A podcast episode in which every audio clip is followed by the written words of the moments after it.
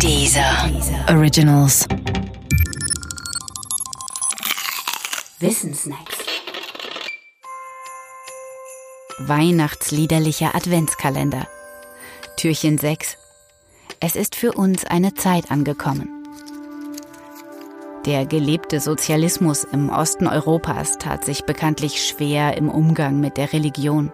Denn als Opium fürs Volk hat sie in einem sozialistischen Staat eigentlich nichts zu suchen. Aber eine Religion lässt sich nicht einfach so aus einer Kultur entfernen oder durch eine Mauer draußen halten.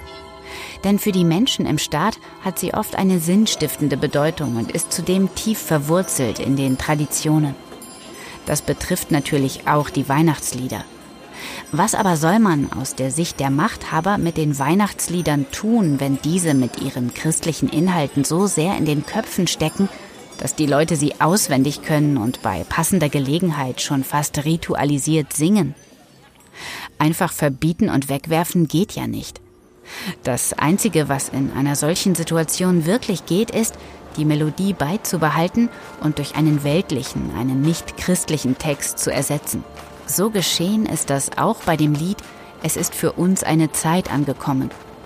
In seiner verweltlichten, seiner säkularen Variante handelt es in drei Strophen im Grunde nur von einem, nämlich von einer weiten weißen Winterlandschaft, durch die die Singenden gerade wandern. Pure Winteridylle eben. Ursprünglich aber war das Lied ein Sternsingerlied aus der Schweiz. Man sang es zum Dreikönigsfest mit einem tiefen christlichen Hintergrund. Nun sollte man allerdings nicht denken, die Verweltlichung des Sternsingerliedes sei eine rein sozialistische Angelegenheit gewesen.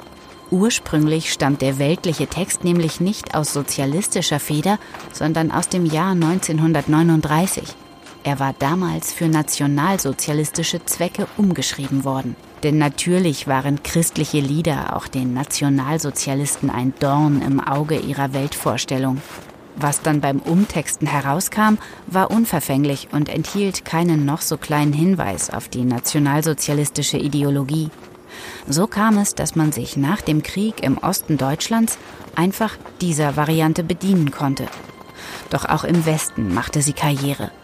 Vielleicht war die unideologisch geschilderte Winterlandschaft des Liedes genau das, was der Westen in den 50ern brauchte.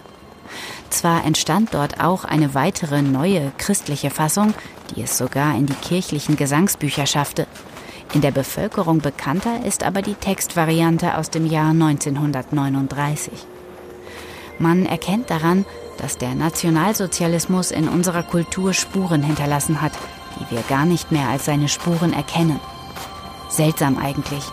Und das ausgerechnet bei einem Weihnachtslied.